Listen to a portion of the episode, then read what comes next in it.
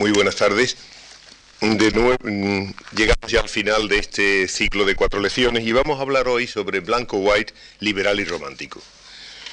Fue Vicente Llorens quien en su conocido libro calificó a la primera generación liberal de España como liberal y romántica. Aunque Blanco ya estaba en Inglaterra, cuando la mayor parte de ellos debatían en Cádiz la primera constitución liberal española, e incluso desde las páginas del español promulgara unas ideas que fueron durísimamente contestadas por sus antiguos amigos, a veces por falta de oportunismo político por el mismo Blanco, a veces por el provincialismo de los intereses comerciales de Cádiz, que se, imponían a los diputados de las Cortes, con toda justicia, Vicente Llorens incluyó a Blanco en esta generación liberal y romántica. Nuestros primeros liberales merecen con justicia estos dos apelativos, porque fueron a la vez políticos y literatos. Políticamente no fueron hombres de partido, en el sentido moderno de la palabra, sino simplemente liberales, es decir, defensores de las nuevas ideas políticas nacidas en Francia. Sus adversarios fueron aquellos que se aferraban al antiguo régimen de la monarquía absoluta. La historia de España en todo el siglo XIX particularmente en su primer tercio, nos dice que el tránsito a la democracia no fue nada fácil en nuestro país. Esta primera generación lo sintió por lo menos dos veces en sus carnes, al tenerse que exiliar a Inglaterra o a Francia a final del llamado trienio liberal, exilio que va a durar nada menos que diez años. Todos eran a la vez hombres de letras que encontraron en el romanticismo la mejor manera de expresar el cambio de la sociedad por el que trabajaron. La política y la literatura fueron para ellos dos tareas íntimamente unidas. Utilizando una expresión moderna, podemos decir que su literatura fue una literatura comprometida, porque tiene un fin didáctico muy claro, formar e informar a la opinión pública, que va a ser el puntal indispensable del nuevo régimen político. Ellos saben muy bien que la, que la democracia española funcionará a la perfección cuando los españoles sean hombres justos y benéficos, como dice el artículo sexto de la Constitución de Cádiz. Por esta razón, el género literario más usado por ellos es el periodismo y la revista, que yo entiendo son géneros más propiamente románticos que los tradicionalmente considerados como tales, como son la poesía, el drama, la novela o la narración breve. Como ha sido recientemente estudiado, la tertulia de Quintana en Madrid en los años anteriores a la guerra de la independencia fue la primera agrupación que tuvieron nuestros liberales. Es el lugar natural al que acude Blanco cuando llega aquí a Madrid, porque era donde podía encontrar a los que pensaban como él. Según nos dice Alcalá Galiano, literalmente, casi todos los contertulios eran de la secta filosófica, como se llamaba entonces, es decir, los influenciados por las ideas de Rousseau, Voltaire, la enciclopedia y en general los de los llamados filósofos franceses que después fue el Partido Liberal de España, termina así la cita de Alcalá Galiano. El periódico en que escribían era un periódico que se publicó a Madrid, aquí en Madrid, variedades de ciencia, literatura y arte. Alcalá Galiano cita entre los contertulios de Quintana Antonio Campañ, Juan Bautista Riaza, Juan Nicasio Gallego, Eugenio de Tapia, Jerónimo de la Escosura, él mismo a pesar de su juventud, y nuestro Blanco White juntamente con su amigo Manuel María de Arjona, también por Madrid en aquellos años en busca de la grande confusión para sentirse más libre, como recordarán ustedes, le decía Blanco a su hermano Fernando. Alcalá Galiano excluye de la tertulia a Nicasio Álvarez de Cienfuego a pesar de su afinidad de ideas y a Meléndez Valdés, que estaba por cierto entonces desterrado en Salamanca. Hay que incluir sin embargo a Isidoro Antillón, a Francisco Morós incluso a José Marchena, que llegó a Madrid en los días anteriores al 2 de mayo. En la tertulia se hablaba de temas literarios porque fundamentalmente, era una tertulia literaria.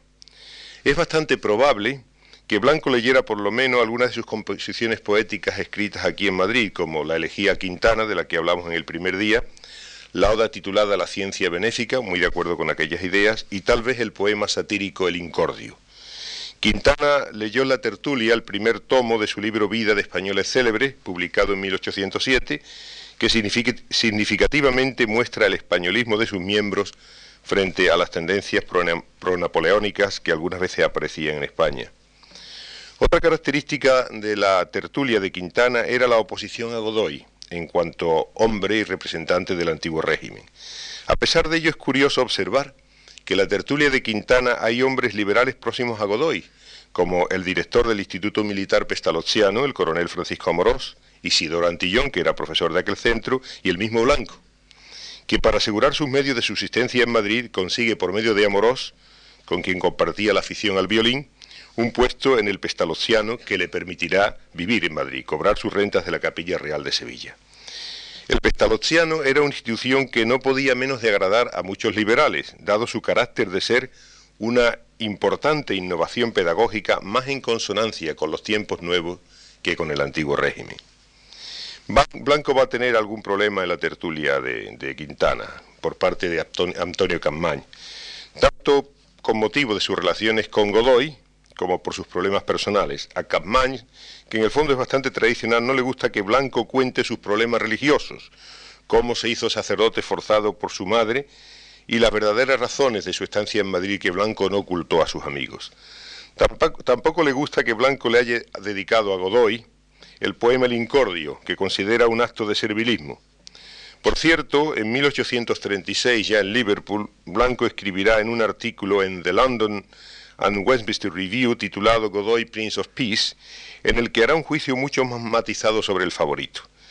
A pesar de sus graves errores políticos, Blanco encuentra en Godoy algunos gestos positivos de benevolencia, de benevolencia y modernidad, como por ejemplo lo que hemos mencionado de la fundación del Instituto Militar Pestalozziano.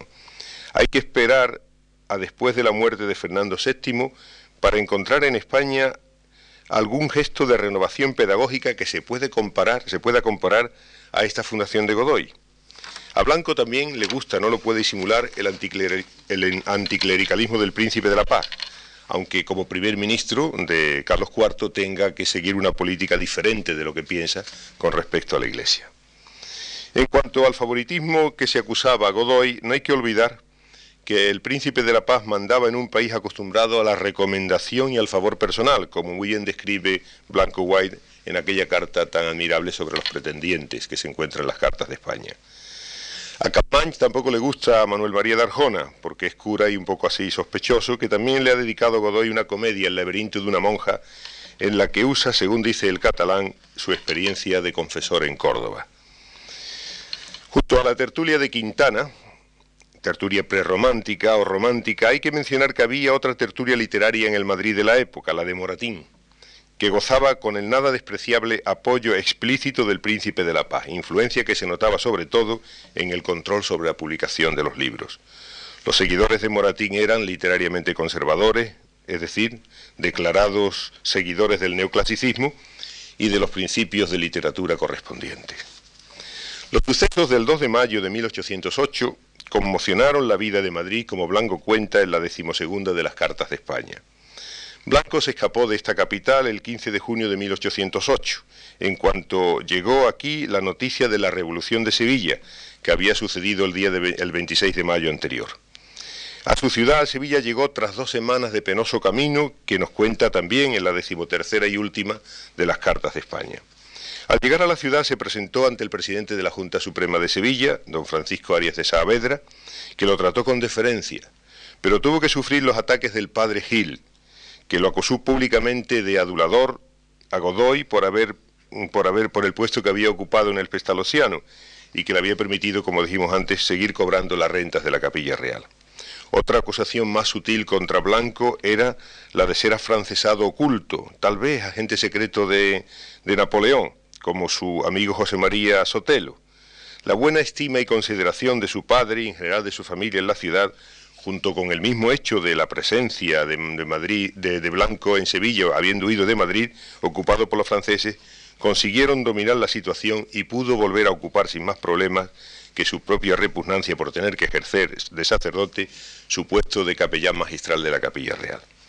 Blanco en Sevilla acude a la tertulia patriótica y liberal de Manuel López Cepero, un clérigo anticlerical, aunque no hasta el extremo de Blanco, a quien podíamos clarificar, como vimos ayer precisamente, de clérigo ateo.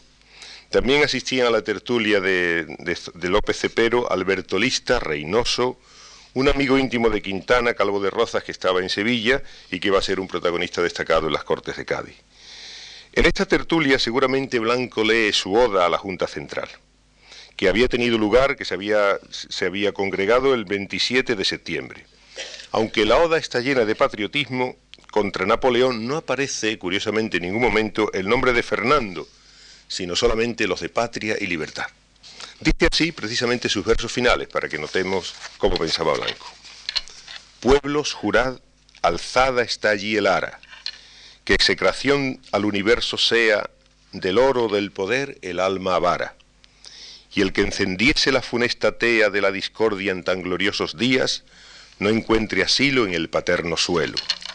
Con pasos temerosos y en eterno desvelo, esquive agonizando sus hogares, y al querer reposar entre sus lares, de la justicia santa sienta siempre el, cuchillo en su garganta.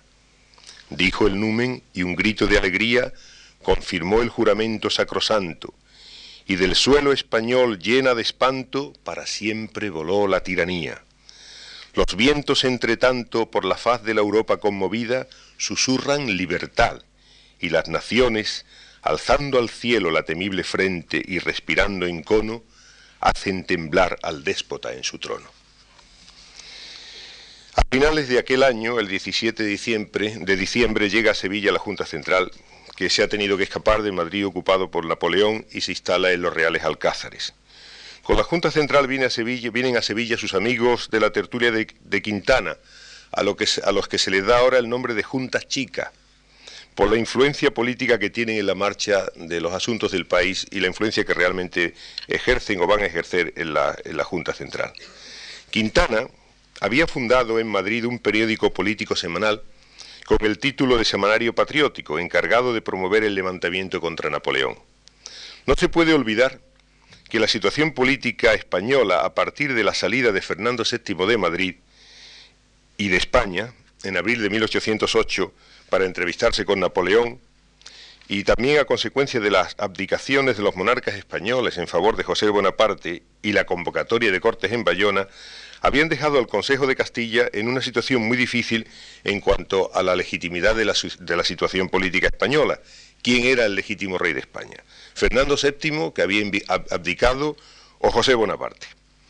Los levantamientos populares de las ciudades más importantes del reino responden a esta situación proclamando su fidelidad por Fernando, a quien consideran secuestrado por Napoleón. Y para mantener la autoridad del rey legítimo en su ausencia, establecen las juntas locales. Tras vencer no pocas dificultades, por fin se logra concentrar todo el poder, de las juntas locales en una sola Junta Central Suprema, que se establece en Madrid, como dijimos antes, el 27 de septiembre del año 1808, y donde permanece hasta que llega Napoleón a esta capital. El semanario de Quintana es el encargado, como órgano oficioso de la Junta, de difundir sus objetivos políticos y de crear una opinión favorable a la política de la Junta. En la primera etapa madrileña del Semanario Patriótico salen 14 números que cubren del 1 de septiembre al 1 de diciembre de 1808, hasta la llegada de Napoleón Bonaparte a Madrid. Al llegar a Sevilla, la Junta Central nombra a Quintana para el importante puesto de oficial mayor de la Secretaría General, algo así como secretario general de la corporación. Ante el deseo de que se vuelva a publicar el semanario patriótico que se había iniciado en Madrid, que se vuelva a publicar en Sevilla, Quintana encarga de esta tarea a sus amigos y contertulios Isidoro Antillón y José María Blanco que habían sido, como recordarán ustedes, dijimos poco antes, compañeros en el Instituto Pestarociano. Esta segunda etapa, la etapa sevillana, dura del 4 de mayo, el número 15, al 31 de agosto, número 32 de 1809. Y va a estar llena de incidentes, porque bajo los nuevos editores, Santillón y Blanco, particularmente bajo Blanco, el periódico oficioso de la Junta, según dijo ya Vicente Llorens, se va a convertir en un periódico de oposición al gobierno establecido, a la Junta Central. Incluso ya bajo el gobierno absolutista de Fernando VII, las ideas que se encuentran en el Semanario Patriótico de Blanco son consideradas tan peligrosas que la, Inquisición restaurada en 1815 prohibirá su lectura bajo excomunión late sentencia, es decir, como saben ustedes, comunión automática. Habrá una tercera y última etapa del Semanario Patriótico en Cádiz, desde el 21 de noviembre de 1810 al 19 de marzo de 1812, que comprende los números 32 a 102 y, dura durante toda la sesión de las Cortes hasta la Constitución. El Semanario Patriótico de Sevilla en la etapa sevillana, va lógicamente dirigido, no va lógicamente dirigido al pueblo humilde, que desgraciadamente no sabe leer, sino a aquellos que podían entender y protagonizar lo que significaba una revolución liberal. Es decir, va dirigido a las profesiones liberales, a los sacerdotes ilustrados, a los comerciantes, en una palabra, a la clase media, que son los que pueden crear una opinión pública favorable a la, política basada en la soberanía popular. Los artículos políticos del semanario no se van a leer privadamente, como hasta entonces se había hecho con las novedades venidas de Francia, sino que se van a leer y comentar públicamente en los cafés de Sevilla y de Cádiz, y van a darle a Blanco y a Antillón una mm, bastante notoriedad. El semanario patriótico constaba de tres partes. La primera era la relación de la campaña militar contra el ejército francés a cargo de Antillón, un artículo de política a cargo de Blanco y por último noticias y avisos generales. En el prospecto que escribieron los dos editores, al principio de la etapa sevillana, declaraban su intención de no escribir bajo los dictados de nadie, así como no publicar nada que pudiera sonar como halago a los hombres en el poder, de manera que el semanario patriótico nunca pudiera ser considerado como un instrumento para engañar al pueblo. No eran palabras vanas, porque de hecho se daba una seria tensión política en aquellos momentos entre la Junta Central y los miembros de la Junta Chica. El problema, estaba en los objetivos a cubrir por la Junta Central. Los miembros de la misma pensaban que su misión era sencillamente echar a los franceses de España para que Fernando el Deseado volviera a ocupar el trono que le habían usurpado. La Junta se consideraba, por tanto, como la personificación en ausencia de Fernando y de hecho reclamaba para sus miembros una curiosa y elaborada serie de honores y privilegios ceremoniales. Todos ellos eran hombres además escasamente influenciados por las nuevas ideas políticas. Los jóvenes liberales que acompañaban a la Junta pensaban, sin embargo, que además de luchar contra Napoleón para arrojarlo de España, había que hacer sin demora la reforma política del país ya que era precisamente los errores derivados del gobierno anterior los que habían causado los males presentes. Para ello la Junta debía de convocar cortes que dotaran a la nación de una forma de gobierno basada en la soberanía popular dentro de la monarquía histórica del país. Esta unión de la campaña militar contra Napoleón con la campaña política en favor de la Constitución, que llegará a tener su manifestación más sorprendente en las discusiones de las Cortes, que tiene lugar en una ciudad Cádiz, cercada por los franceses, es una de las características más románticas del comienzo del liberalismo español y sorprenderá a las demás naciones de Europa. Los artículos políticos de Blanco en el Semanario Patriótico, 14 en total, en los cuatro meses que dura el periódico, forman una especie de catecismo político, una especie de breviario político, que tiene el objetivo específico de formar una opinión pública favorable a las nuevas ideas que deben servir de base a la Constitución liberal.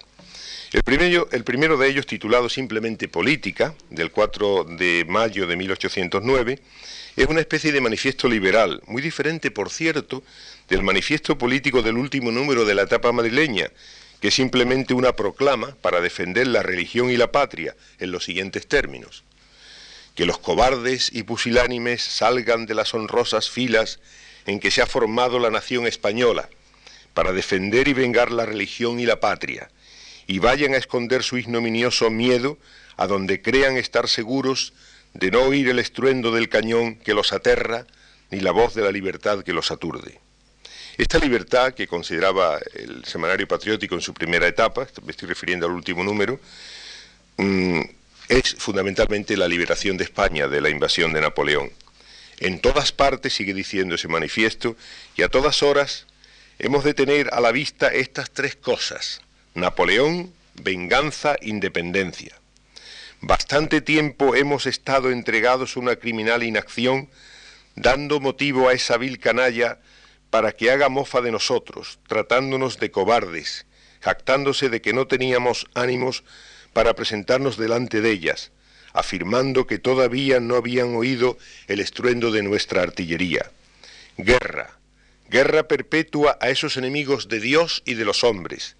Las mismas injurias tenéis que vengar, la misma religión y la misma patria que defender, el mismo soberano que recobrar.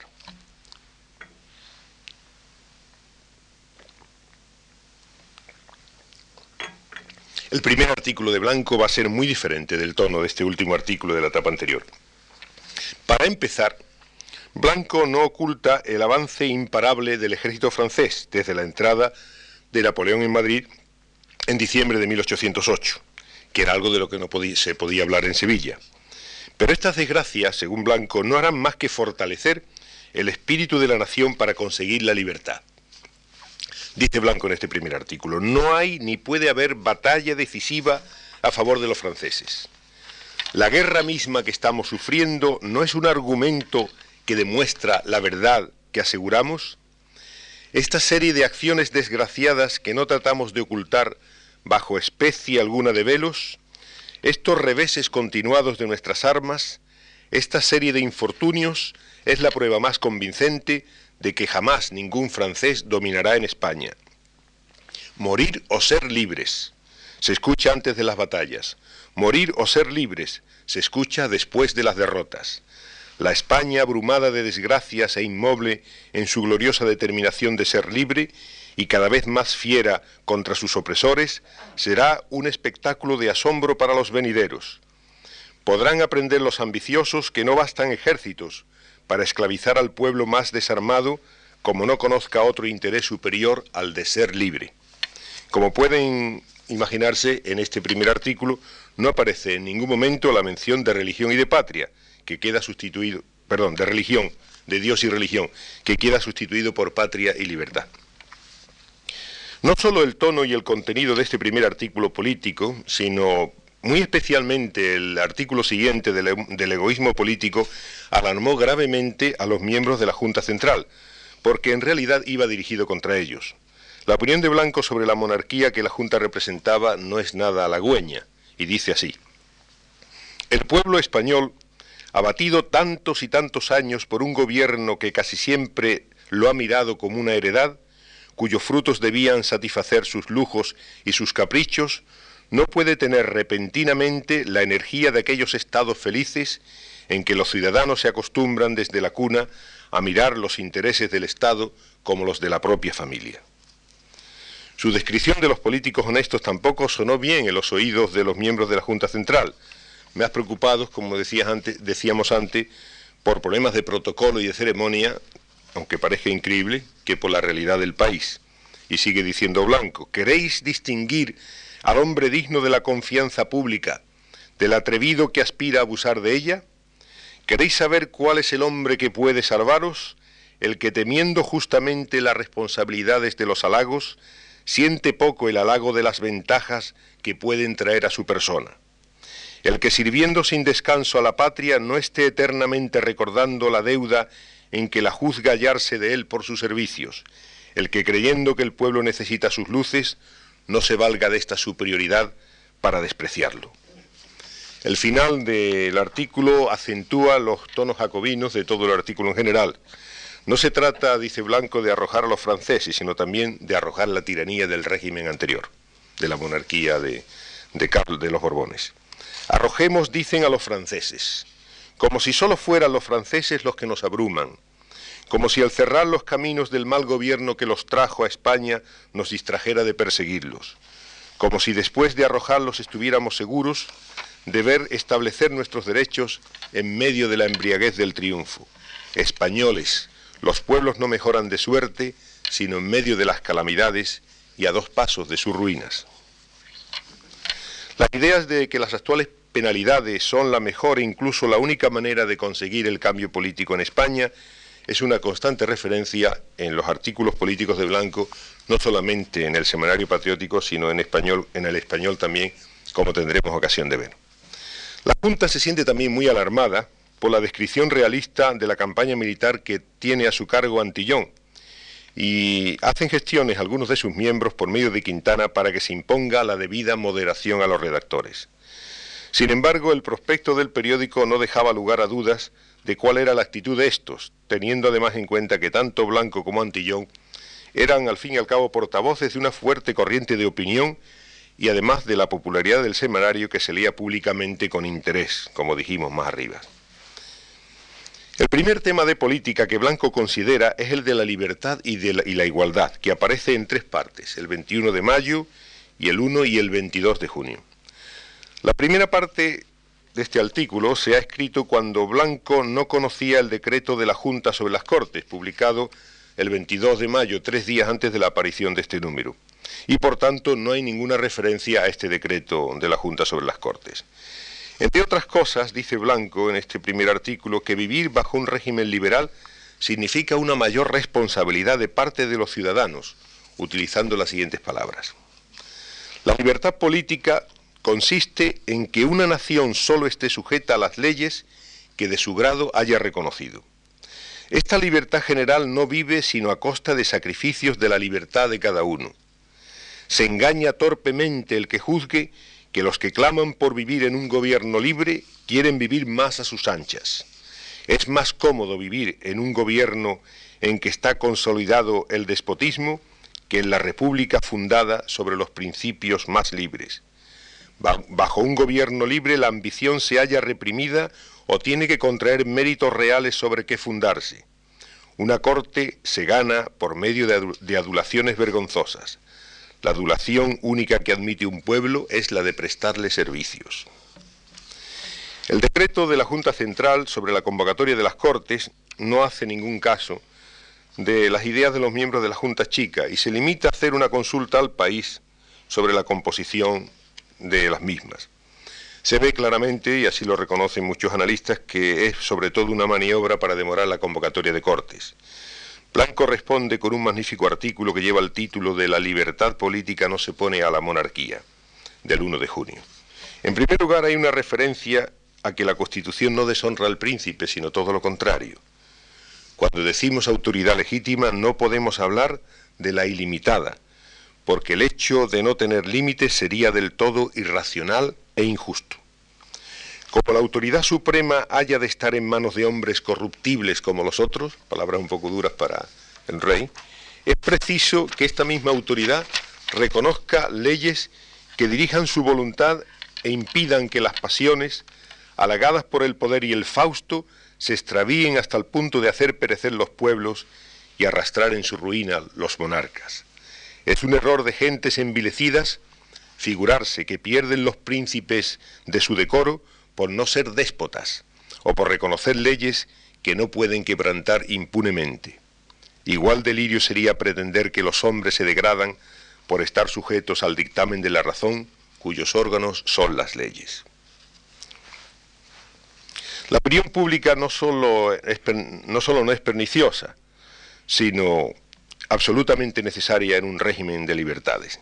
En un artículo posterior en el español, cuando le consultan a Blanco y le preguntan que aclare si la Inquisición sigue funcionando en España, Blanco dice que aunque ya no queme tanta gente como en otros años, sin embargo el control que ejerce sobre las lecturas de los, de los libros que vienen de otros países hace que realmente en España no exista una opinión pública, lo que él considera algo bastante grave.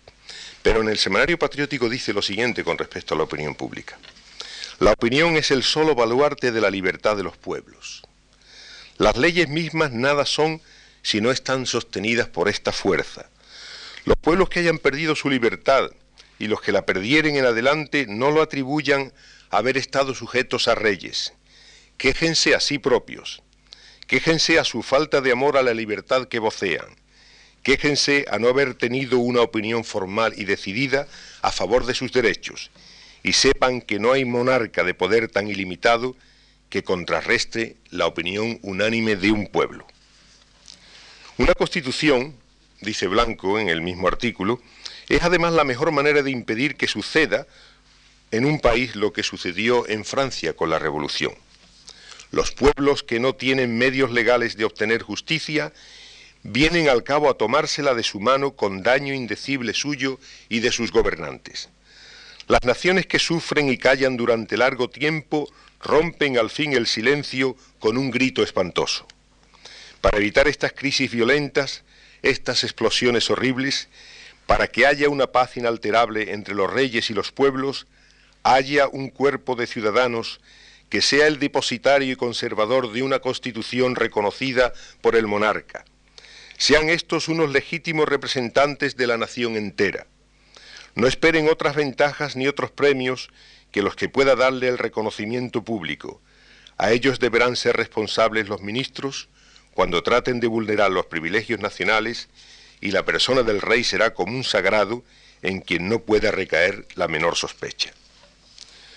Los dos números siguientes a este artículo, que corresponden a las semanas del 8 y 15 de junio, traen un largo artículo comunicado con algunas notas de los redactores, pero ninguna relación de la campaña contra Napoleón ni ningún otro artículo de Blanco sobre política. Es evidentemente un momento de tensión entre la Junta y los redactores del semanario. Habrá que esperar hasta el 22 de junio para escuchar de nuevo la voz de Blanco, que esta vez se refiere a la igualdad. No habrá auténtica libertad, dice Blanco, si no hay también cierta igualdad entre los hombres. No se trata de conseguir una igualdad total, porque son diferentes los dones de la naturaleza y de la fortuna que han recibido los hombres. Pero sí se puede conseguir lo siguiente, dice Blanco, que el nombre santo de la justicia no se oiga con pavor en el hogar honrado del pobre, en tanto que se insultan tranquilamente sus leyes en el palacio del poderoso. Que los magistrados tengan el carácter de padres que protegen a los débiles. Que la persona del menestral más oscuro y la del titulado más opulento sean igualmente respetadas. Que un sistema de exacciones violento y opresivo no haga dificultosa la subsistencia del que trabaja, y que el pobre no canse infructuosamente sus brazos para que vengan a arrancarle el pan que preparaba a sus hijos. Que la carrera de los honores esté abierta a cuantos los merezcan sirviendo a la patria. En una palabra, que las leyes y el gobierno que haya de ejecutarlas tengan la conducta de un buen padre cuyos hijos han sido favorecidos, unos y otros maltratados por la fortuna. Su amor es para todos, sus atenciones para los que más valen, su protección para los más desgraciados.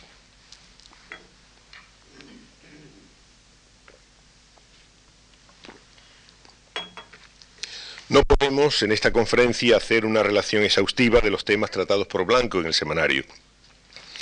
Y nos vamos a limitar a decir que en los cuatro números siguientes Blanco trata no de temas generales de política, como ha hecho hasta ahora, sino de la situación específica de España, Sí, el, 29 de junio publica el artículo sobre la oportunidad de mejorar nuestra suerte. El 6 de julio, la España necesita un remedio general y poderoso. El 13 y 20 de junio, ¿cuál puede ser el remedio más general para nuestros males?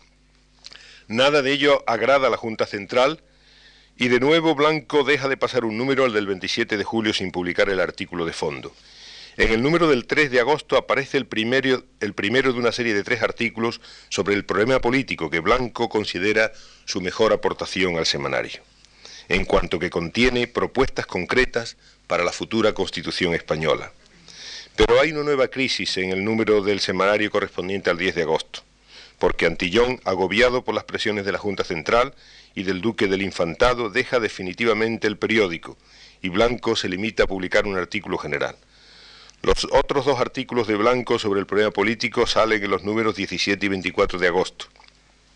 El periódico termina con el número correspondiente al 31 de agosto, que contiene un artículo político no de Blanco, sino de Alberto Lista, titulado Variedades y la despedida de Blanco, aviso al público, en el que éste anuncia la suspensión del semanario en un tono que realmente es muy mesurado para la realidad. Dice Blanco sencillamente, en un artículo corto en el cual lo más importante que dice es Cedamos pues a las circunstancias. Nuestros amigos, tales llamamos a los que nos han honrado con su aprecio, sufrirán mejor que se interrumpa el semanario que verlo mudado en otra cosa que en lo que hasta ahora ha sido. Antes de la aparición del semanario e incluso durante parte del tiempo de su publicación, Blanco gozó de la amistad y el consejo de Lord Holland y de su secretario, el doctor John Allen, con quienes mantuvo además, cuando se fueron de Sevilla, una interesante correspondencia. Lord y Lady Holland habían llegado a Sevilla en enero de 1809. Con el, con el deseo de conocer de cerca y de primera mano el notable ejemplo de la resistencia española contra Napoleón. Lord Holland, hispanista y líder del partido Whig, es decir, del Partido Liberal Inglés, entonces en la oposición, conoce también en Sevilla las intenciones de los miembros de la Junta Chica de hacer que la Junta Central convoque las Cortes para darle al país una constitución liberal en medio de la campaña contra Napoleón. y juntamente con John Allen quieren influir de alguna manera en tan trascendental medida. Como buenos ingleses les preocupa el, el jacobinismo de Blanco y de sus amigos, y quieren convencerlo de que no se puede hacer todo de nuevo. Hay que tener en cuenta, le dicen a Blanco, que España tiene una larguísima tradición monárquica y que los reyes han gobernado de forma absoluta durante muchos siglos. El pueblo iletrado está acostumbrado a este dominio absoluto del rey, al que además veneran con devoción casi religiosa. No se puede olvidar la influencia de la Iglesia. Hay que, hay que introducir reformas, ciertamente, pero hay que dar parte en ellas tanto a la monarquía como a la nobleza y a la Iglesia. Aunque en su correspondencia con Lord Holland Blanco reconoce con sinceridad la dificultad que le causa templar su indignación cuando piensa en el papel indigno que ha desempeñado la aristocracia y la Iglesia en el país, lo cierto es que los artículos de Blanco en el semanario aparecen más reconciliados con la monarquía, aunque no con la aristocracia y con la Iglesia, que lo que de hecho piensa en privado. A la Iglesia solamente le reconoce un poder espiritual sobre el país. En un artículo posterior sobre el español, por cierto, dice lo siguiente, que es muy interesante. Me a permitir leerlo, aunque sea una, un poco de anacronismo. Dice Blanco sobre el papel de la Iglesia en la sociedad, que ya está en los artículos del Semanario Patriótico, deje el legislador a la Iglesia que use las armas que le confió su divino fundador, y no preste su espada a los que no son de este mundo. Pero así como los gobiernos han tenido cuidado de impedir que estas armas espirituales, manejadas por hombres, no les estorben en la dirección de los pueblos, y han sabido ponerse en semejantes puntos a cubierto de bulas y descomuniones, defiendan igualmente la circulación de las luces, y no la dejen dependiente de la preocupación o ignorancia de un corto número de hombres que presumen pensar y juzgar por todos los otros. Dios ha dado a cada uno su juicio y su libre albedrío, y nadie puede justamente atentar a dominarlo. Lícito y justo es ilustrar a los súbditos espirituales, añadiendo admoniciones y consejos paternales. Pero todos los obispos del universo no tienen derecho a intervenir por la fuerza en la libre elección que el Hacedor del mundo ha dejado a cada hombre, cuando le ha puesto entre el fuego y el agua. Dios mismo no fuerza a la salvación. ¿Vendrá un hombre miserable a amenazarme porque no la busco a su manera? Los últimos meses del año 1809 llenan a Sevilla y a la Junta central de la angustia del continuo e imparable avance del ejército de José Bonaparte, que sigue inexorablemente camino de Sevilla sin que nadie ni nada pueda detenerlo. Mientras esto sucede, la universidad lo nombra miembro de una comisión encargada de redactar el informe que Jovellanos le ha pedido sobre la convocatoria de Cortes, que publicará más adelante en el primer número del Español. Antes de la entrada del rey francés en Sevilla, sus agentes han entrado en la ciudad, tratando de ganar a los liberales sevillanos para su causa. No se puede olvidar que curiosamente fueron los franceses, al poco tiempo de entrar en Sevilla, a los pocos, más que, más que meses, días, los que destruyen el quemadero que tenía la Inquisición. Eh, Lista es uno de los que se deciden a a colaborar con los franceses porque ve en ellos cierta posibilidad de libertad. Blanco se niega y el día antes de la entrada de José Bonaparte en Sevilla se escapa a Cádiz desde donde el 23 de febrero sale para Inglaterra a empezar una nueva vida.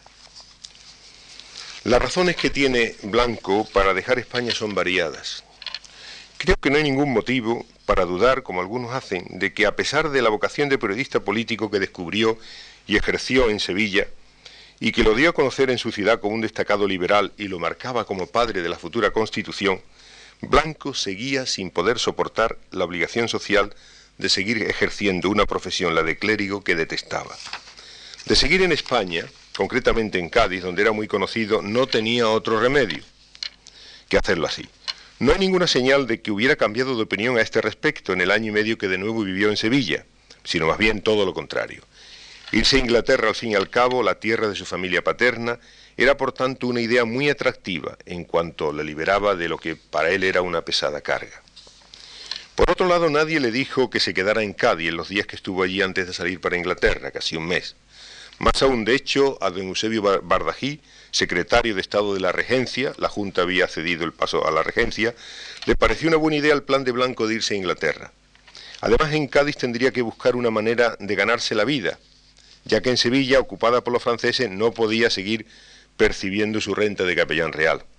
Por otro lado, ¿quién podría asegurarle a los refugiados de la Real Isla del León y en Cádiz que no llegaría también a caer en poder de los franceses? Realmente que esto no hubiera sido así es algo todavía difícil de explicar.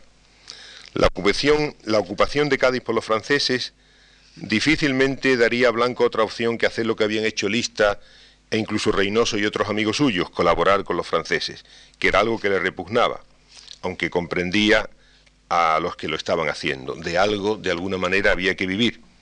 Además, la nueva dinastía francesa aparecía como una monarquía liberal y constitucional, que era lo que los liberales españoles pretendían conseguir. Fernando VII, en lo poco que se sabía de él, no mostraba por su parte unas decididas inclinaciones liberales, y su vuelta poco prometedora tenía que ser para las intenciones de los constitucionalistas. Todo esto conjuntamente debió influir en la decisión de Blanco de abandonar España.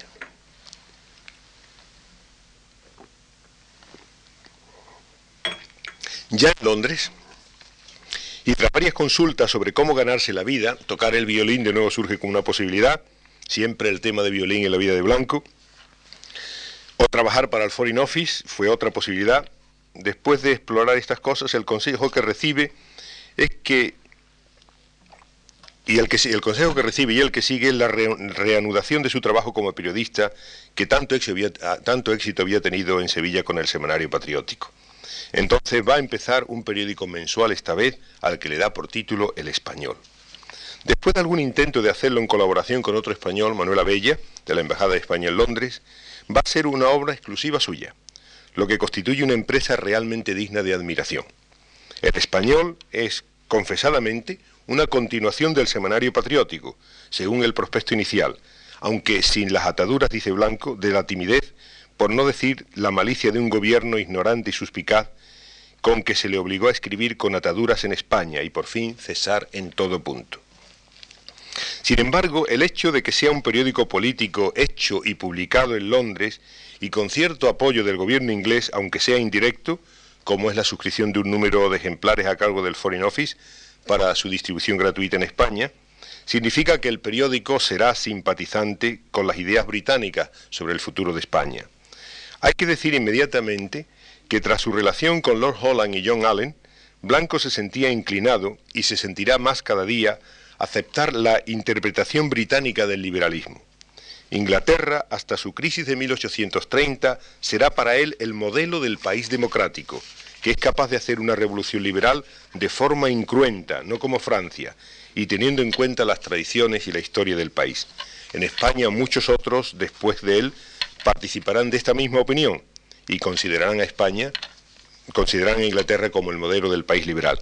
Sin embargo, en aquellos años la simpatía de los ingleses en Cádiz era prácticamente inexistente. Todavía eran los que habían vencido en la batalla de Trafalgar. Como hizo en el semanario, Blanco pretende con su nuevo periódico crear opinión, manifestando abiertamente cuáles son sus deseos respecto a la patria, dice literalmente, y de esta manera excitar a sus paisanos al estudio y conocimiento de los principios en que está cifrada la esperanza de una libertad futura. Sus destinatarios originales son los españoles liberales, particularmente los españoles que se han refugiado en Cádiz, pero como dice Blanco, hay otra España libre que debe llamar la atención de todos los enemigos de la tiranía francesa, a la cual también se dirige. Es la España del Nuevo Mundo, que en aquellos momentos en que los ejércitos de Napoleón seguían pareciendo invencibles, también estaban en peligro de caer en un futuro próximo bajo la tiranía francesa. También había que ilustrar a esta España de ultramar, porque si Cádiz llegaba a caer en poder de José Bonaparte, el régimen liberal español podría subsistir en esta otra España. El periódico El Español tiene tres partes. Una política en la que se analizarán los problemas del país, de España.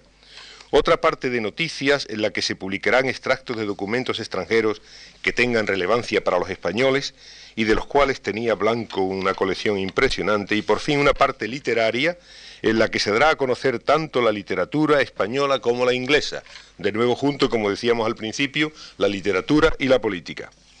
Las noticias sobre las colonias españolas de ultramar van a ir teniendo una importancia cada vez mayor, teniendo, en cuenta que Londres era un lugar privilegiado, tanto por el número de refugiados hispanoamericanos que allí acuden, como por ser un privilegiado centro de comunicación con estos países, cosa que no se daba en Cádiz.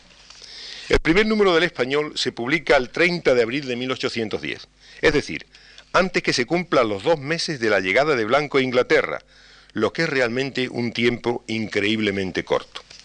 El artículo inicial del periódico lleva por título Reflexiones generales sobre la Revolución Española, y en él se hace una acerada crítica de la actuación de la Junta Central. Es el desquite de Blanco de todo lo que tuvo que disimular y callarse durante el semanario, patriótico de Sevilla, ya que ahora en Inglaterra puede escribir sin libertad. Sin embargo, yo creo que el espíritu de revancha nunca es un buen consejero, como Blanco va a descubrir muy pronto. El artículo se pregunta a qué se debe que tras la primera victoriosa reacción contra los franceses que culminó en la batalla de Bailén, el ejército de Bonaparte se haya hecho dueño de casi la totalidad de España. Dice Blanco, les ha faltado quien los gobierne, quien los lleve a la victoria, y esto no es culpa de los pueblos, es una consecuencia inevitable de una combinación de circunstancias.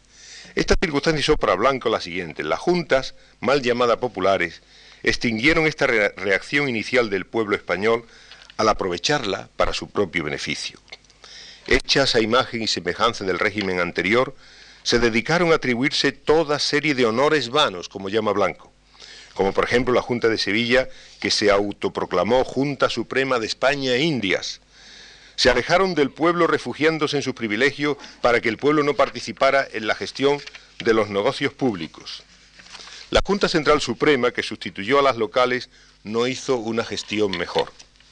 De nuevo su gran preocupación fue revestirse del manto del poder de la monarquía tradicional al tiempo que cerraba los ojos ante el estado miserable de los ejércitos españoles y carecía de una clara política militar que ocasionó el desastre del ejército inglés del general John Moore, que fue incapaz de contener y que fue incapaz de contener el avance de los franceses en la península. La única solución para Blanco sigue siendo la reunión de las Cortes, que impulse de nuevo el espíritu de la nación, pero nada temía tanto la Junta Central como hacer esta convocatoria.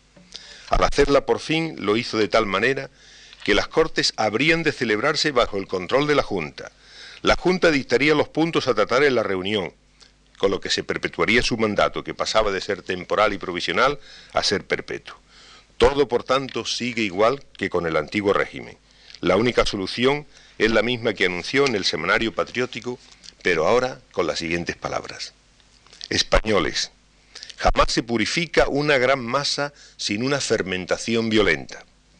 La más suave y saludable es la que en los cuerpos políticos ocasionan las luces. Empezad por dar el más libre curso a estas.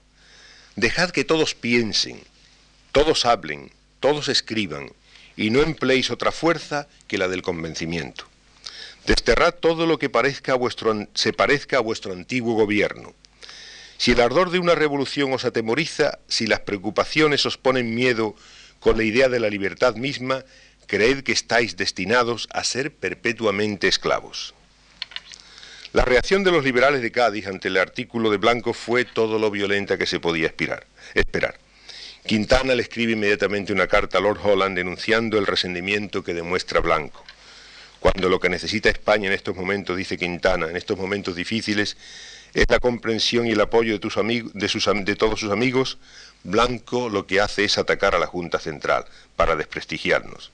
Además, en Cádiz ha causado muy mala impresión ver esta, denuncia de la Junta Central publicada en un, en un periódico hecho en un país extranjero, por alguien además, aquí un fallo increíble de Blanco, que como anuncia el prospecto es también extranjero. En efecto, Blanco dice en una nota a pie de página lo siguiente refiriéndose al editor del español, Mr. White, conocido en España por la traducción de su apellido en blanco, de una familia irlandesa establecida allí.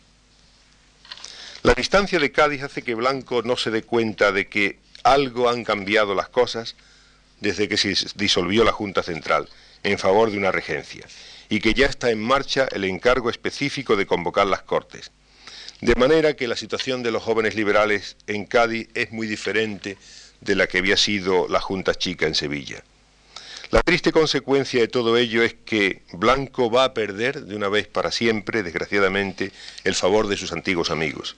Y el español no va a cumplir en Cádiz el papel que Blanco deseaba, a pesar de la claridad y del legítimo liberalismo que van a expresar sus ideas desde el primer número de abril de 1810 hasta el último, en junio de 1814, más de cuatro años más tarde.